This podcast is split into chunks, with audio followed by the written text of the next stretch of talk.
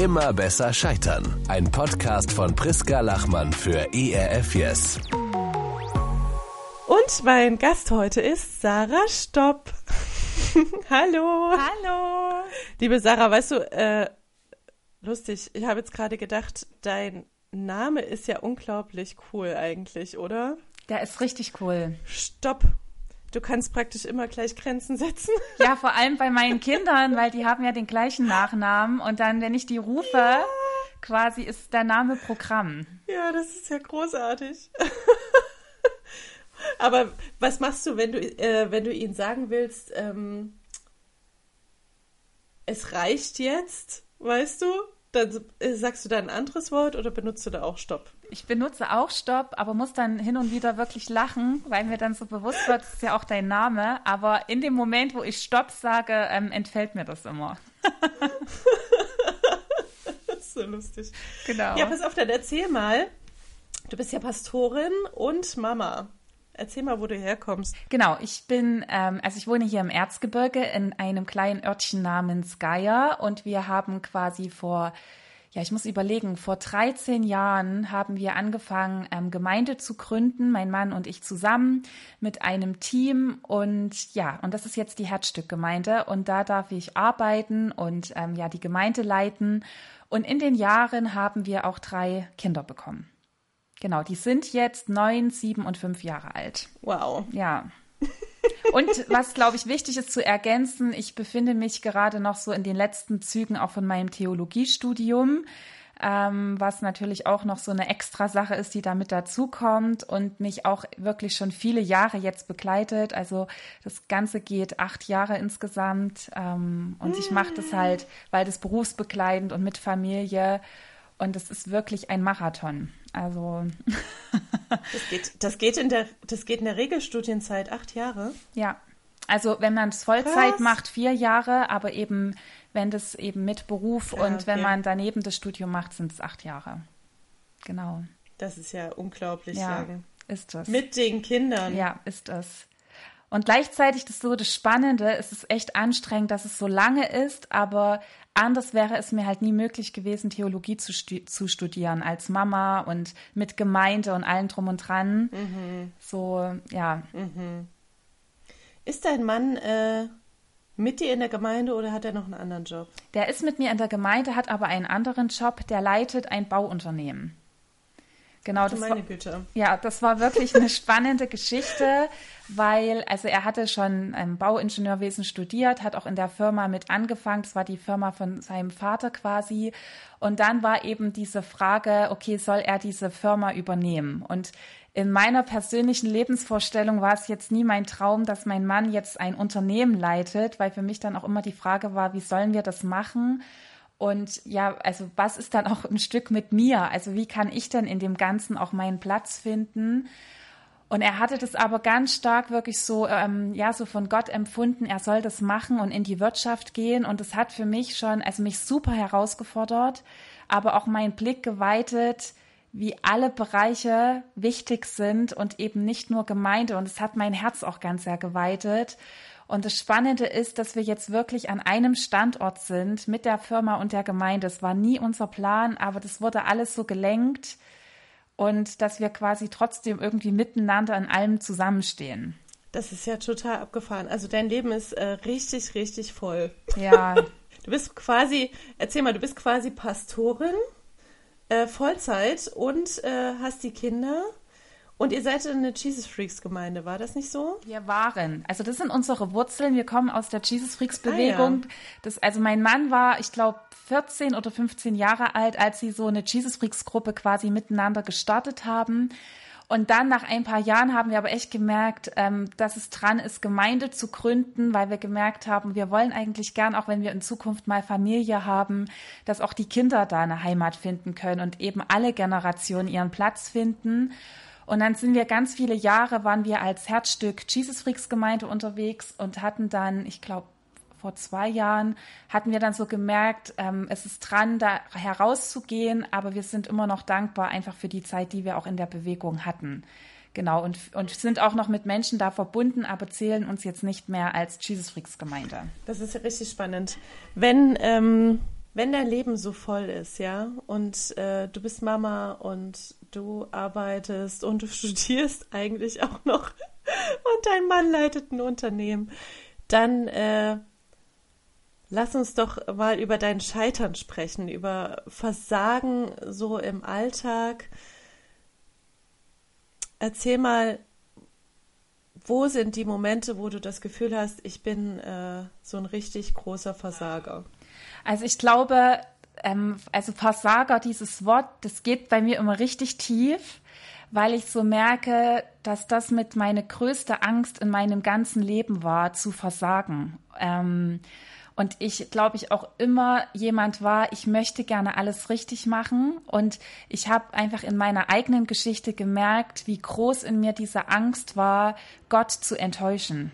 Und dass deshalb für mich Versagen auch ähm, immer so was ganz Negatives wirklich war, wo ich wirklich Angst davor hatte, Gott zu enttäuschen, Menschen zu enttäuschen, in meinem Leben ähm, zu scheitern. Und ich glaube, für mich war das ein ganz, ganz wichtiger Punkt, ähm, mich in meiner Geschichte mit meinem Gottesbild auseinanderzusetzen und das, das wirklich anzuschauen, weil ich gemerkt habe, Mensch Gott, so bist du doch eigentlich nicht. Also du bist doch eigentlich in Gott, der so viel größer ist wie meine Fehler, wie mein Scheitern. Und trotzdem war diese Angst ganz präsent in mir. Also ich habe tatsächlich ganz stark auch dieses Scheitern erlebt, immer wieder im Gemeindekontext. Ähm, wir hatten ganz viele Jahre zum Beispiel, wo sehr wenig Leute in Gottesdienst gekommen sind. Und jedes Mal, wenn da wenige da waren, hat es mir so zugesetzt und ich bin nach Hause gegangen und habe mich absolut wie ein Versager gefühlt, dass ich das nicht hinbekomme, dass ich keine gute Leiterin bin, dass ich ein Versager bin. Wenn es jemand anderes machen würde, dann wäre es erfolgreich so. Und auch die Definition von Erfolg, also das hat so ganz sehr an mir genagt, dieses an Menschen das eben zu messen und so weiter und so fort. Und und ich habe gemerkt, ja, wenn es gut läuft, dann, dann fühle ich mich gut. Und wenn es nicht läuft, dann fühle ich mich als Versager. Und im Prinzip habe ich ganz viel Macht immer wieder dem Außen gegeben, weil das Außen hat quasi darüber bestimmt, bin ich ein Versager oder nicht.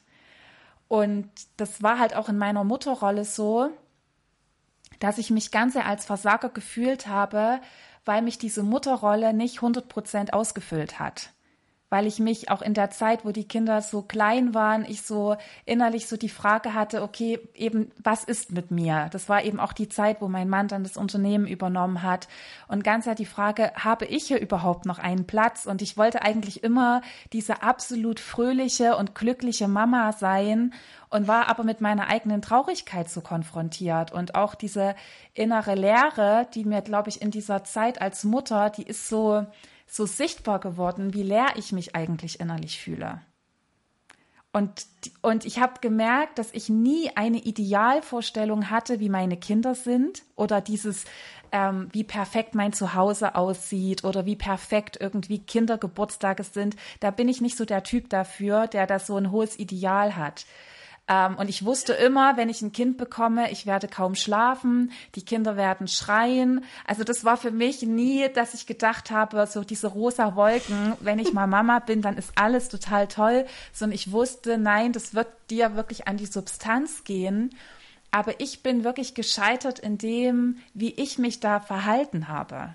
Also ich hatte ein Ideal, wie ich bin, wie ich darauf reagiere und zu merken, ich werde ungeduldig, ich werde laut vor meinen Kindern, ähm, ich bin unzufrieden, ich fühle mich innerlich leer, das hat mir wirklich zugesetzt, weil ich nicht die Version war, die ich sein wollte. Wenn ich das mal zusammenfasse, ist es quasi deine eigene Unzufriedenheit äh, mit einem vermeintlichen Erfolg oder einer vermeintlichen Erfolgslosigkeit, die dann auch darin mündete, dass in diesen Tagen, wo es so schwer ist äh, mit Kindern, ja, die Tage, die so zäh sind, wo die Kinder zahnen und so weiter, dass man dann auch noch genervt ist da, also man ist ja eh schon müde und dann diese quasi diese Unzufriedenheit mit allem ist und dann ähm, ist quasi die Lösung oder lag die Lösung eigentlich in dir, bloß in dir war nichts? Also für mich war tatsächlich das Spannende, weil du das Wort Lösung ansprichst. Für mich war damals die Lösung wirklich in dem, mir meinen eigenen Schmerz mal anzuschauen, den ich habe. Oder die eigene Lehre auch mal anzuschauen, die ich habe. Weil bis zu diesem Zeitpunkt war mein Lebenssinn ganz stark in dem, ich bin auf dieser Welt, weil ich für andere Menschen da bin, weil ich was bewege, weil ich irgendwie anderen Menschen helfe ähm, und mich da in sie investiere. Und dann war ich plötzlich zu Hause in meinen vier Wänden. Hinzu kommt, ich war nie der Typ, der sich zum Beispiel ein Haus gewünscht hat. Ich war nie der Typ, der gerne auf dem Land leben wollte oder ähm, ja, wie gesagt, eine Frau von einem Unternehmer sein wollte. Und in mir war ganz stark auch diese Scham, dieses jeder, jeder andere in deinem Freundeskreis würde sich dein Wünsch Leben gerade wünschen. Das ist so dieses Idealleben für ganz viele. Und ich bin aber in diesem Leben irgendwie unglücklich. Und das hat eben auch dazu geführt, zu dieser Einsamkeit, weil ich konnte darüber nicht reden. Weil ich habe mich so schlecht gefühlt, weil ich gedacht habe, Mensch, andere, die gehen wirklich durch schlimme Krisen und ich drehe mich gefühlt nur um mich selbst. Und das war ein ganz tiefer Schmerz in mir, dass ich so das Gefühl hatte, ich fühle mich wie eine Prinzessin im Schloss, die wie eingesperrt ist. So ein, so ein, ich müsste doch dankbar sein eigentlich. Genau, genau. Ich müsste doch dankbar sein und mir geht es doch so gut und, und trotzdem, und trotzdem fühle ich mich so. Und für mich war damals ein ganz großer Schlüssel, dass ich quasi zu einer Intensivseelsorge gegangen bin und mich meinem Schmerz gestellt habe und mal geschaut habe, warum fühle ich mich denn so, wie ich mich fühle? Und überhaupt mir mal diesen Raum zu nehmen, ich darf, ich darf mich jetzt mal um mich selbst kümmern und ich darf einfach mal darüber reden, was auch die, meine ganze Geschichte auch mit mir gemacht hat. Und darf das mal anschauen und nicht verurteilen. Was würdest du denn sagen, sind die Ansprüche, die wir haben an das Leben oder an uns als Mütter eigentlich zu hoch? Müssten wir daran anfangen zu schrauben? Ja. Ja. Das glaube ich ganz stark. Also, das ist wirklich, ich glaube, wir haben Ansprüche, die von vornherein nicht zu erfüllen sind. Und das ist, glaube ich, dieses Ding, weil man eben auch so viel sich vergleichen kann mit jeglichem Leben, was es irgendwie auf dieser Welt gibt. Es gibt keine Grenzen mehr, wo man sich nicht vergleichen kann. Und im Prinzip vergleicht man sich eben immer mit einem einzelnen Bereich von einem Menschen und fügt quasi die perfekten Bereiche der Menschen zusammen und denkt, so muss ich leben ähm, und vergisst wirklich das auch wertzuschätzen, das eigene Leben, was man hat. Das heißt, wir scheitern ja eigentlich am Vergleich, oder? Also das eigene Leben wird im Vergleich immer nichtig und fühlt sich an wie so ein, ja, wie ein Versagen. Also ne, eigentlich von außen würde man sagen, das ist, du hast ein Idealleben, es geht euch fantastisch, aber für dich im Vergleich sind die Besucherzahlen zu niedrig, du, du, du schimpfst zu oft, du bist zu oft genervt äh, und eigentlich ist alles nervig und der Mann kommt zu spät nach Hause und andere würden es, andere im Vergleich zu dir würden eben auch sich wie Versager fühlen. Die denken dann, wow, die Sarah, was die alles schafft. Was für eine Powerfrau. Genau, und aber man selbst fühlt sich überhaupt nicht so. Und es ist ja im Prinzip im Umkehrschluss mit anderen Personen genauso. Ne? Auch überhaupt, dass man so viel darüber nachdenkt, was andere über einen denken, wo ich merke, das ist so eine Gefangenschaft, in die man sich da selbst begibt, was überhaupt kein Leben hervorbringt. Diese Frage, was denken andere über mich? Genau, weil wenn, wenn man darüber nachdenkt, was in deinem Fall ja war das, was denken andere über mich, ja schädlich, weil du dich dadurch nicht deinem eigenen Schmerzpunkten stellen konntest. Und auch sagen konntest, es geht mir nicht gut. Ich bin nicht an dem Punkt, genau. wo ich gerne sein möchte. Und tatsächlich war dann dieser, war das für mich mhm. wie ein mhm. Wendepunkt, als ich angefangen habe, darüber zu reden, also wirklich mal auszusprechen, was ist in meinem Leben los, wie geht es mir, auch dieses sich wirklich mal Hilfe zu suchen und eben nicht in dem zu denken, wenn sich die Umstände ändern, dann verändert sich auch, wie ich mich fühle, sondern zu sagen, nein, ich habe Verantwortung für mein Leben, auch für meine Kinder und es ist wichtig, dass ich mich meinen Punkten stelle. Und dann aber zu merken, wie das wirklich tatsächlich das Leben verändert. Nicht, dass dann alles Also ich habe heute immer noch solche Kämpfe, aber dass ich trotzdem merke, was man dadurch für einen Weg geht. Man geht wieder los im Leben und wird zu einem Gestalter und ist nicht ein Opfer der Umstände. Und das ist etwas, was mich begeistert, dass ich, also ich liebe Jahresanfang, ich liebe Wochenanfänge, ich liebe den Morgen, weil das mir immer wieder zeigt, ich kann heute wieder von vorn anfangen und kann mir vergeben und auch loslassen, was gestern war. Und mein Scheitern von gestern bestimmt eben nicht mein Heute. Und das hilft mir ganz sehr. Und dann auch zu sehen, wie sich Lebensbereiche tatsächlich verändern. Weil man eben weil man mehr Frieden schließt, auch mit den eigenen Grenzen und mit dem eigenen Versagen. Also das ist eigentlich das, wo ich so denke, das ist so ein wichtiger Schlüssel, dass Versagen zu einem ganz normalen Bestandteil des Alltags und des Lebens wird. Was würdest du denn denken, wie war das für dich? Wie würde man das denn schaffen, dass das Scheitern im Gestern bleibt? Also weißt du, dass ich Montag früh aufwache und sage so, heute ist Montag und ich lasse die Vergangenheit und meinen ganzen Mist, mein Versagen hinter mir. Wie ist dir das denn gelungen? Also ich glaube, also für mich ist es tatsächlich, dass ich das liebe, mit Jesus darüber zu reden. Also ich liebe lange Spaziergänge oder ich habe auch so ein Gebetstagebuch, wo ich ganz viel aufschreibe, weil ich merke, meine Gefühle müssen raus. Hm. So, also ich bin auch jemand, ich verarbeite Dinge im Reden, ich muss darüber reden, das hilft mir ganz sehr. Und dann, dann ist es wie, das ist schon so dieser Prozess von, von Loslassen, weil ich eben nicht alles in mir behalte und alles irgendwie schlucke, sondern ich rede darüber und kann das verarbeiten. Und tatsächlich ist es für mich dann immer wieder dieser Schritt, dass ich ehrlich bin vor Gott und ihm alles sage, wie ich mich fühle und da auch vor ihm nichts zurückhalte. Und dann wie, wie an so einen Punkt komme, wo ich merke, da wird mein Herz wie ruhiger und dann kann ich sagen, okay, und ich gebe dir es jetzt zurück. Und manchmal muss ich das 50 Mal machen, weil das immer wieder anklopft, auch der Schmerz klopft an oder die Enttäuschung und manchmal auch nur zweimal. Aber dieses, das nicht wegzudrücken, sondern ehrlich zu sein, das ist für mich ganz wichtig. Und danach empfindest ähm, du, kommst du dann in so einen Friedensmoment automatisch rein? Ja, tatsächlich. Also ich merke das dann, dass ich Frieden finde, weil ich einfach auch mehr, also weil mir das so gut tut, Kontrolle loszulassen. Das auch so immer wieder anzuerkennen, ich habe den Ausgang bestimmter Dinge nicht in der Hand. Und, und es wäre mir auch zu schwer, das alles zu tragen. Ich kann das gar nicht tragen und dass ich irgendwie merke, dass Jesus mir sagt, ich muss das auch nicht tragen. Und es befreit mich, dass ich schwach sein darf. Das hilft dir dann, äh, dir selbst zu vergeben, wenn du das Gefühl hast, ähm, mir ist vergeben. Ja, wobei ich glaube, dass dieser Punkt mit Selbstvergeben wirklich der schwerste ist, immer wieder.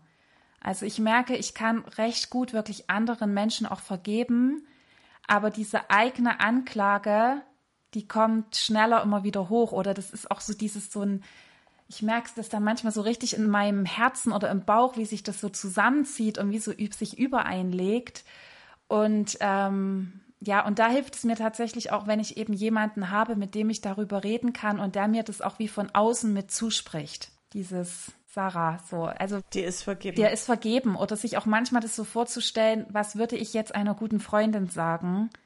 Und zu sagen, ich erlaube mir auch, dass ich das selbst über mich ausspreche und nicht so hart mit mir selbst bin. Ist das vor allem äh, für dich im Alltag so als Mama mit den Kindern oder ist es ähm, in, den, in dem Konflikt alles unter einen Hut zu bekommen?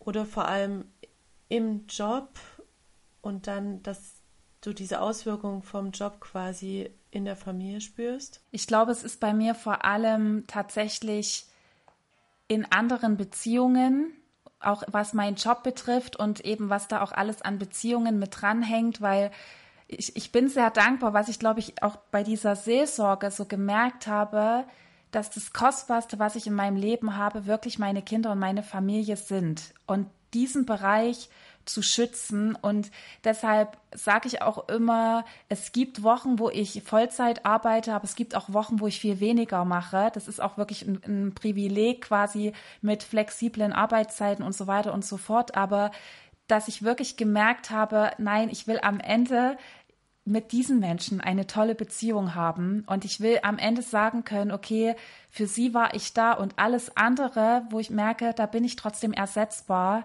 und es gibt mir nicht auch den Halt im Leben, der, der irgendwie wichtig ist, so. Und ich glaube aber, was für mich in diesem Gemeindekontext oder in allem unter einen Hut zu bekommen, dieser Schmerz ist, dass man trotzdem merkt, ich kann dem nicht gerecht werden, was ich gerne, obwohl ich das gerne möchte.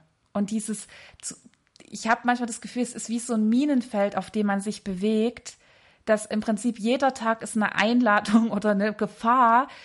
Ich kann wieder Menschen enttäuschen und ich werde heute wieder was falsch machen. Und ähm, und das lähmt einen manchmal richtig. Und dazu sagen, es ist okay, ich darf enttäuschen, ich darf Fehler machen, weil ansonsten müsste ich das aufgeben, dann könnte ich das nicht, dann könnte ich nicht bestehen. Und mir dann zu sagen, was ist wirklich wichtig, das hilft mir eben. Also die Kinder helfen mir da ganz sehr, mich immer wieder gut zu fokussieren, worauf kommt es am Ende wirklich an. Ich glaube, dass äh, für mich persönlich, äh, jemanden zu enttäuschen, noch schwerer ist, als in meinen eigenen Augen zu versagen. Also meinen eigenen Ansprüchen nicht gerecht zu werden, ist das eine. Mhm. Aber, aber so fremd zu enttäuschen, da spüre ich, dass ich sehr, äh, dass mir die Meinung von anderen Menschen doch sehr wichtig ist. Also ich will auf gar keinen Fall dass meine Freundinnen enttäuscht sind oder äh, die Menschen, für die ich arbeite, so dass die denken, oh Mann, das haben wir uns aber anders vorgestellt, Priska. das geht ja so gar nicht. Äh, das finde ich noch schlimmer. Verrückterweise. Weil bei meiner eigenen Familie, da weiß ich, da ist so viel Liebe, äh, da kriege ich Vergebung für all meine Schrulligkeiten so im Alltag. Das ist ne, das ist vergeben, aber dieses, du weißt, was ich meine, ne? dass man irgendwie ja, weiß, was, den was Termin verpasst hat mit der besten Freundin oder so und dann ist sie enttäuscht. Das finde ich ja eine Vollkatastrophe. Und dann praktisch von und da praktisch Vergebung zu bekommen, permanent zu hoffen, dass einem vergeben wird, das, stellt, das ist wirklich äh, schwierig. Das äh, beruht ja auf Hoffnung. auf Hoffnung, dass andere Menschen großzügig sind mit einem. Aber da, da kann man ja den Bogen zurückspannen, weil ich das so spannend fand, was du gesagt hast, dass, ähm, dass die, die, die Lösung für dieses äh, Gefühl oder diese Angst zu enttäuschen oder die Angst, dass einem nicht vergeben werden könnte, vielleicht tatsächlich in einem liegt, äh, in einem selbst, dass man sich selbst ähm, wert erachtet oder auch sich selbst ähm, sich selbst mag und gut findet, so dass man weiß, ich bin es tatsächlich wert, äh, Vergebung zu empfangen. und ich darf echt ganz schön viel Mist machen in meinem Leben, so wie alle anderen Menschen auch. Ich muss nicht perfekt sein. Und ich darf Vergebung annehmen. Das ist es ja auch, oder? Dass, dass ich enttäuschen darf und ich darf Vergebung bekommen und es ist mir auch nicht peinlich, dass ich die Vergebung bekomme. und das ist ja im Prinzip etwas, wo man merkt, also das sind so besondere Beziehungen ja auch im Leben, ne? Also wenn man merkt, ich darf hier total versagen und, und ich finde es so wichtig, sich das auch einzugestehen und dann aber auch zu sagen, okay, aber das ist eben nicht das Ende der Beziehung oder der Geschichte. Und ähm, ich, ja, ich glaube einfach, was ich halt in meiner Mutterrolle so, so merke, ist, dass ich wirklich lernen durfte, dass, dass diese Menschen trotzdem diejenigen sind, die mir im Besonderen anvertraut sind und dass ich da nicht ersetzbar bin. Und das, das dem eine besondere Gewichtung zu geben, weil ich neige auch dazu, dass ich dann manchmal das andere, was ich tue, als wichtiger erachte oder mich das noch mehr einnimmt oder man irgendwie die ganze Zeit da irgendwie dabei ist, zu versuchen, das alles gut zu handeln Und da haben mir auch Geschichten wirklich geholfen, wo andere gesagt haben, wo eben ihre Ehen, Familien oder wie auch immer gescheitert sind, weil gerade auch im, im christlichen Bereich, ne, wo der Dienst irgendwie über allem steht und wo ich so gemerkt habe, das ist für mich so Worst Case. Dieses, ich war für alle anderen Menschen da, ich habe immer alles gegeben, aber für meine Kinder war ich nicht da. Also das ist so auf der anderen Seite, wo ich merke, das hilft mir, welchen Preis will ich am Ende bezahlen und da auch eben selbstbestimmt zu sagen, okay, ja, und da entscheide ich mich dazu, dann zu sagen, nee, dann ich will vor allem für diesen Menschen da sein, auch wenn ich da der Gefahr unterliege, eben andere Menschen zu enttäuschen. Und es macht mich dann aber auch barmherziger mit anderen. Dass man die eigenen Prioritäten äh, klar setzt. Hatte eigentlich vielleicht auch was damit zu tun, dass man sagt, ich darf meine Grenzen ziehen. Oder ich darf äh, meine eigenen, ich muss meine eigenen Grenzen ziehen, um nicht an einem Punkt zu versagen, den ich mir sehr schwer vergeben könnte. Ja, oder wo dann eben, das ist glaube ich auch das, ich glaube wirklich, Vergebung von Gott ist so groß, also dass wir wirklich den allergrößten Mist machen können und das ist nicht das Problem. Aber es gibt einfach manchmal so Bereiche, wenn die kaputt gegangen sind, wo man merkt, das kann man nicht so einfach wiederherstellen, also so in der, wie man das, wie das mal war, wiederherstellen. Das ist, glaube ich, so und, und dieser Schmerz da auch dahinter und wo ich auch weiß, äh, dass dann Gott oft ganz neue Türen irgendwie öffnet oder das ganz neu macht, aber ja, ich glaube, für mich war das immer wieder gut, für innerlich auch zu entscheiden, wenn ich irgendwie down bin oder mich als Versager fühle, dieses mir wirklich zu sagen, wenn das Kleinste, was ist das Kleinste in meinem Leben, worauf es ankommt oder wofür ich auch dankbar bin, und damit dann durch den Tag zu gehen und dann auch zu merken, und wenn alles andere wegbricht, wenn mein Job wegbricht, wenn ich da versage, wenn andere Menschen wegbrechen, ich werde das überleben. Auch wenn man vorher denkt, ich werde das nicht überleben, aber zu sagen, nein, ich werde das überleben, ich werde das schaffen und ich komme auf der anderen Seite wieder raus. Und weinen hilft mir ganz sehr, tatsächlich. Also ich finde, weinen ist ganz heilsam für mich.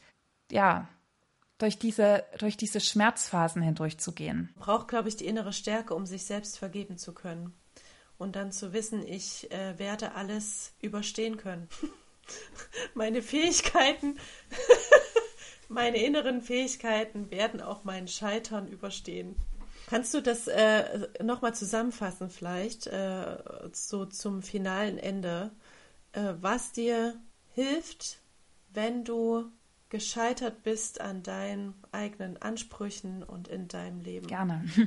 Also, was, was mir ganz sehr hilft, ist, als erstes anzuerkennen, ich bin gescheitert und es nicht zu entschuldigen oder sich zu rechtfertigen, sondern ganz klar zu sagen, ich bin gescheitert und zu sagen, es tut mir leid. Ich glaube, das ist so wichtig. Ich, das ist, also das habe ich auch mit meinen Kindern immer wieder erlebt, mich bei ihnen zu entschuldigen, wo ich so blöd reagiert habe, einfach weil ich innerlich am Limit war und ihnen zu zeigen, das war nicht okay, wie ich mit euch umgegangen bin und es sich einzugestehen.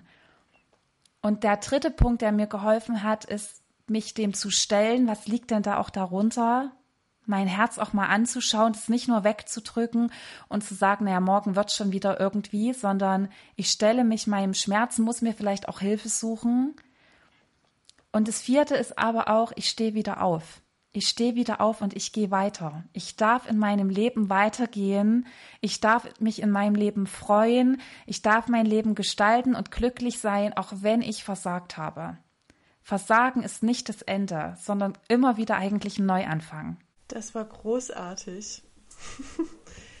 Liebe Sarah, ich wünsche dir alles Gute für deinen äh, weiteren Berufsweg und dein Mama sein und ganz wenig Scheitern wünsche ich dir. Das ist toll. Vielen, vielen Dank, dass du heute mein Gast warst. Danke, Priska, dass du mich eingeladen hast. Ich habe mich sehr gefreut. Sehr gerne. Sehr gerne, Sarah. Ciao. Tschüss. Immer besser scheitern. Ein Podcast von Priska Lachmann für ERF Yes. Mehr Infos und Podcasts gibt's auf www.erfyes.de.